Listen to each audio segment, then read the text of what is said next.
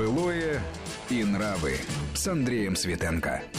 Мы продолжаем с Григорием Заславским вспоминать э, былое и нравы с точки зрения театрального мира в советские времена. Но вот это действительно богемная жизнь такая э, ну, прилюдная допустимая, так сказать, ну, в легальном пространстве. Это, так сказать, вот в кавычках злачные э, места, но такие... Это я помню, я сейчас прошу прощения, что перебиваю. Да. Это один из любимых моих моментов в фильме «Тема» Глеба Панфилова, угу. когда Ким Есенин в исполнении Ульянова, да. он начинает уже там куролесить пьяный, а эта восторженная его поклонница Наталья Селезнёва говорит, Боже, как... Нет, это, по-моему, учительница. Боже, Боже, как мучается художник.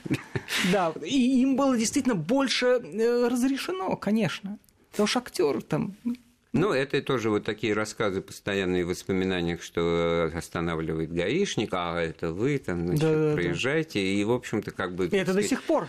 Э, и это вроде должен приветствовать обыватель, которому это рассказывается, рядовой простой, который тоже любит да, этого да. актера, да, но, в общем-то, здесь с точки зрения нравов такая подвижка, ну, ну как, тогда, значит, это ли правило, оно либо для всех, если оно не правило, да, да. Тогда, и, значит... и тот же известный и... артист, и сегодня тоже отделается автографом, а мне за то же самое будет грозить лишение прав на срок до 6 месяцев. Это к тому, что все таки вот чисто человеческие чувства, которые рождает и пробуждает театр, вот он угадывая в душе, он, значит, все таки имеет свое место.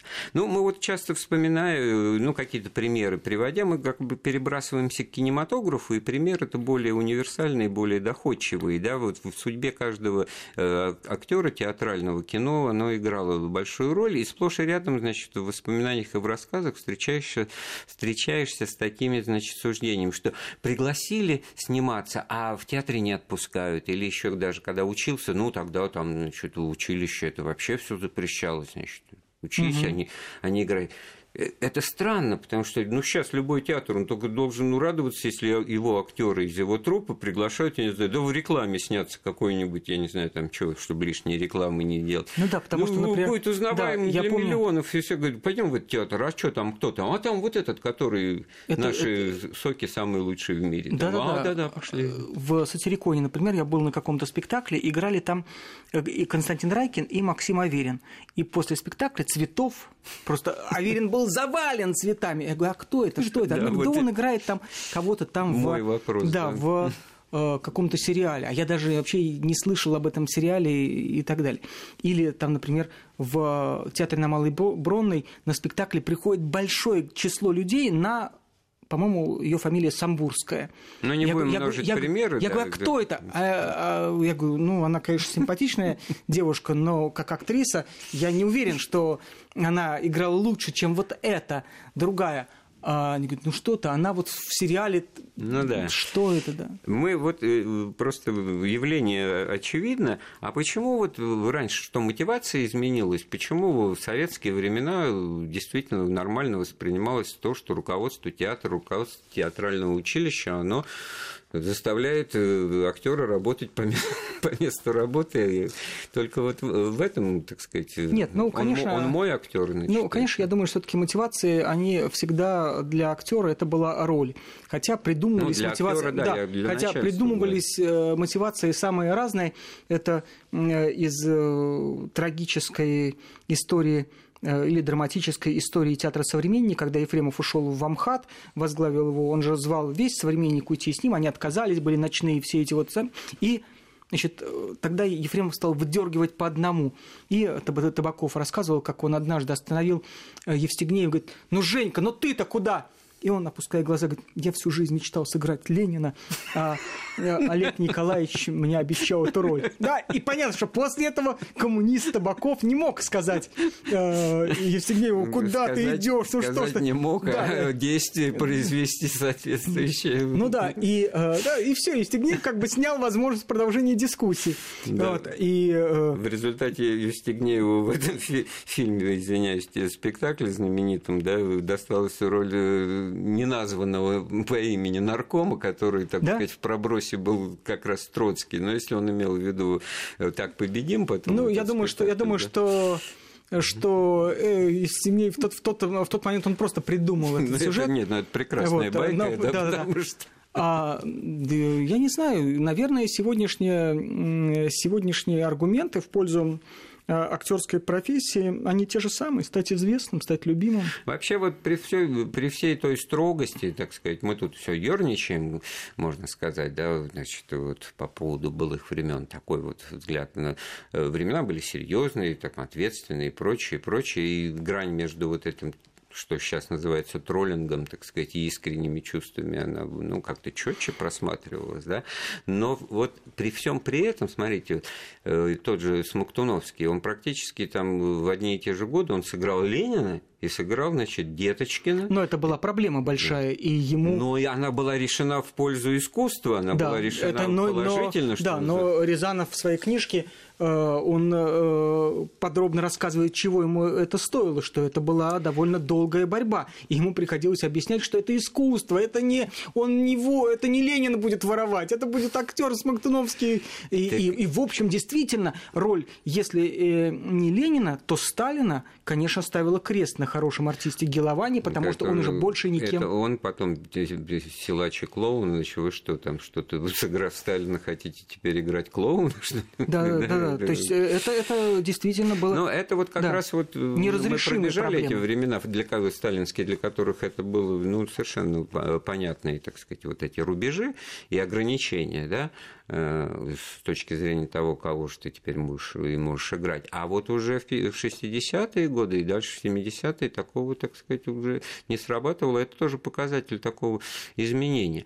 Ну и, и в общем, с точки зрения того, как меняется вообще круг и абитуриентов, и студентов театральных вузов. Э, вот э, почему раньше э, шли, ну, как бы и понятнее, это был и социальный лифт, сколько прекрасных и сегодня примеров. Это социальный... И сегодня, и сегодня тоже, это да? может быть тоже одна... Есть... Нет, вот, вот, вот это, кстати говоря, вот то, что ты сейчас сказал, может быть, это вообще единственная профессия, которая дает возможность социального лифта сегодня. Одна из редчайших Такого профессий. беспересадочного. Абсолютно, Просто да. приехал, То есть ты можешь приехать прошел да, никем, да, абсолютно, да, вот из какого-то абсолютно непонятного э, села, никому неизвестного, э, глу, да, богом забытого угла, и завтра уже стать звездой, потому что, да, в отличие от прежних времен, когда ты 4 года сначала должен отучиться, а потом уже стать звездой. Да, вот Сегодня ты сразу. Недавно обсуждали обсуждали тоже такую актуальную для лета тему поступления в вузы, ЕГЭ и прочее, и там у нас разговор как бы вот э, свелся к тому, что вот действительно, как э, способного ученика, хорошо учащегося, нет,